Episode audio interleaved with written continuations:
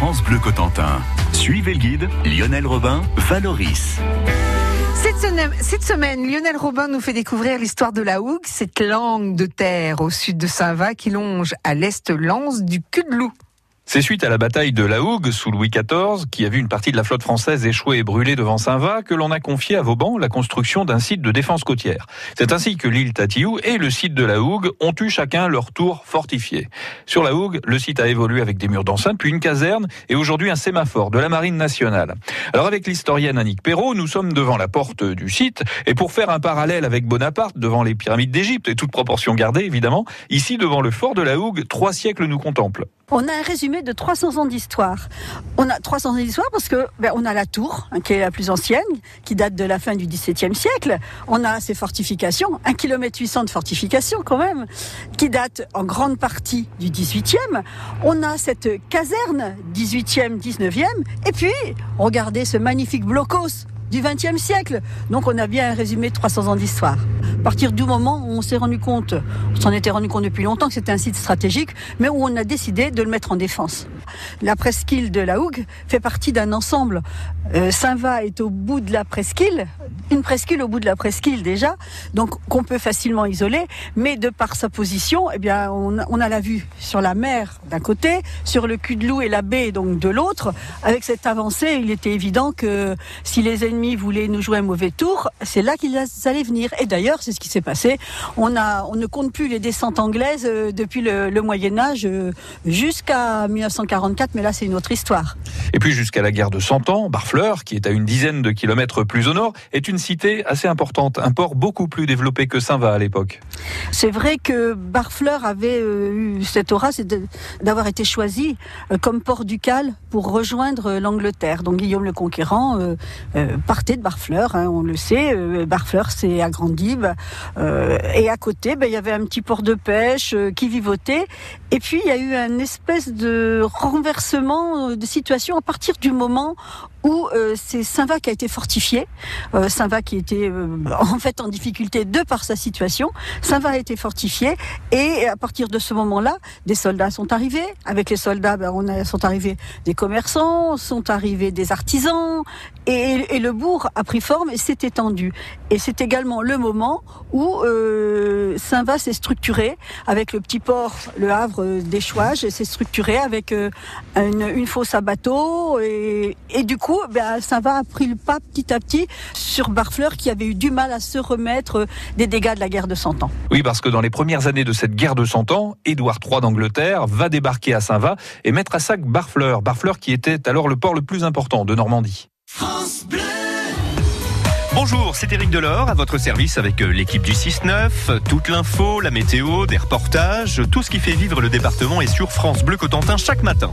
La une de la presse, c'est chaque jour. Vous découvrez ce qui fait la une des quotidiens, des hebdos du département. À 8h35, nous découvrirons la une de West France. À demain.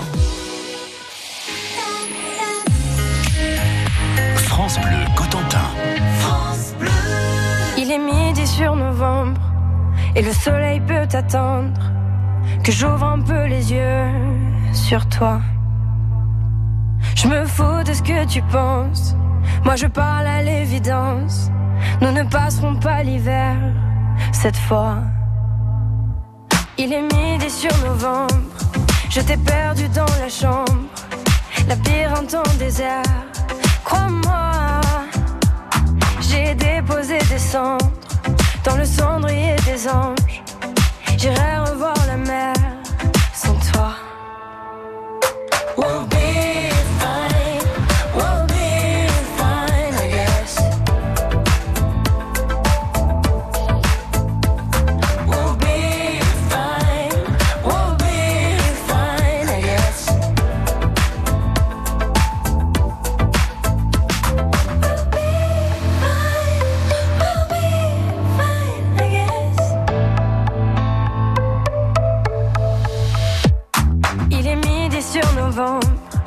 et Dieu sait que je tremble. Tu dois te réveiller sans moi.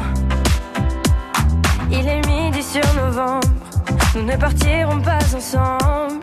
Mon cœur a décidé pour toi.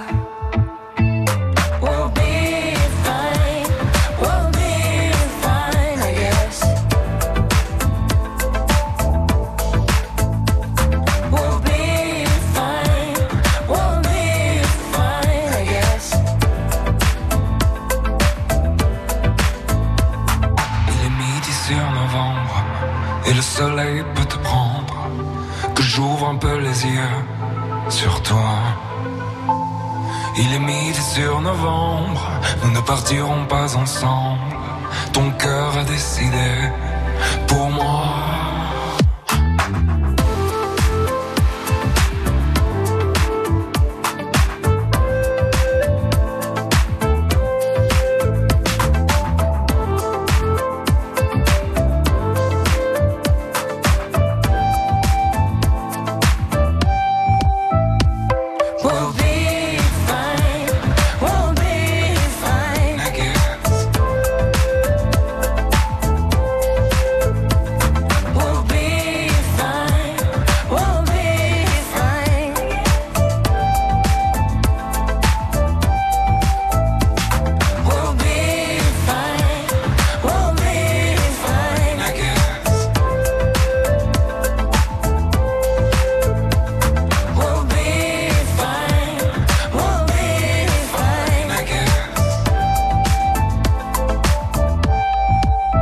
Midi sur novembre, Louane et Julien Doré sur France Bleu.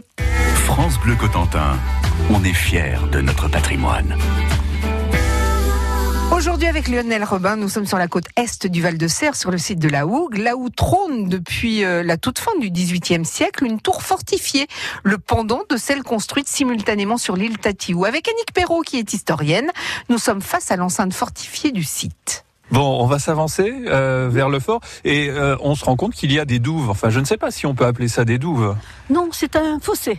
Hein, c'est un large fossé et on va partir euh, là vers la baie du Culot, donc on va partir sur la droite pour voir. En fait, on est devant le front bastionné, puisque la Hougue, c'est euh, grosso modo un grand triangle de 200 mètres de large, euh, de 800 mètres de côté, ce qui fait bien 1 km 800 de fortification. Et avec ce front qui se trouve au nord, hein, ce front bastionné qui est beaucoup plus, on va dire, fortifié que le, le reste de la presqu'île, parce qu'il est du côté de terre et donc plus facilement, il était plus facilement accessible. Eh oui. Donc on va voir comment, euh, mais c'est typique de Vauban, on va voir comment il était euh, fortifié, protégé. On va s'approcher. Alors, on a fait quelques pas. On est à côté du, du fossé et on est sur le chemin qu'on appelle un chemin couvert. Alors Oui. pourquoi? Alors on, on appelle un chemin couvert, Alors, ce qui est très drôle, c'est quand on emmène les enfants euh, des écoles euh, dans, dans la Hougue et on leur dit, bon là on est sur le chemin couvert et tous lèvent la tête. Mais non, madame, mais couvert, mais non, on voit le ciel. Alors on leur explique ce que c'est qu'un chemin couvert. En fait, normalement, un chemin couvert, c'était sur euh, le haut des fortifications et c'était euh, un chemin de ronde à ciel ouvert. Et quand on regarde, quand on se retourne, on est à couvert. On est à couvert de ce parapet Qui, protège, protégeait les soldats, qui pouvaient donc marcher tranquillement, euh, alors que les ennemis se seraient trouvés à découvert de l'autre côté de ce grand glacis qui protège ce fort. Donc on a le parapet, on a une petite pente, euh, un, grand talus, le chemin couvert le fossé, et en face de nous, on a euh, cette fortification qui nous protège. Donc là, de chaque côté, deux demi-bastions qui forment l'escarpe, et puis devant nous, en bas du chemin couvert, la contre-escarpe. Alors, un mot d'explication. L'escarpe, c'est le talus qui supporte l'enceinte. La contre-escarpe, quant à elle, est opposée à l'escarpe. C'est donc le talus du fossé qui se trouve face à l'ennemi. Vous me suivez? À l'extérieur des fortifications. Là, on est sur euh, une hauteur de 4 mètres, en face de nous, une hauteur de 8 mètres, où il y avait les canons, et à chaque bout, on a ces, nous, ce qu'on appelle des échauguettes, et que Vauban appelait des guérites, des petits postes d'observation. Il faut savoir que ils ont été pendant longtemps euh, dans le fossé. Ça plaisait pas aux Allemands quand ils sont arrivés. Ça, les gênait un petit peu. Ils les ont abattus. Ils ont mis, euh, on voit encore euh, le gros, le, blocos rond, hein, typique des, blocos de la côte. Et euh, ces échauguettes, moi je les ai connues dans le fossé quand j'étais petite, c'est-à-dire il y a un certain temps. Elles ont été restaurées et rétablies en 1992. Donc là, on a maintenant une vision de ce qu'était euh, cette, euh, ce front bastionné euh, au XVIIIe siècle. Voilà, il s'agissait de protéger la rade de Saint-Va suite à la défaite navale de la bataille de la Hougue de 1692. Avec l'île Tatiou et sa tour distante de 3 km et la tour de la Hougue, eh bien, on pouvait croiser les tirs et donc protéger le mouillage de Saint-Va.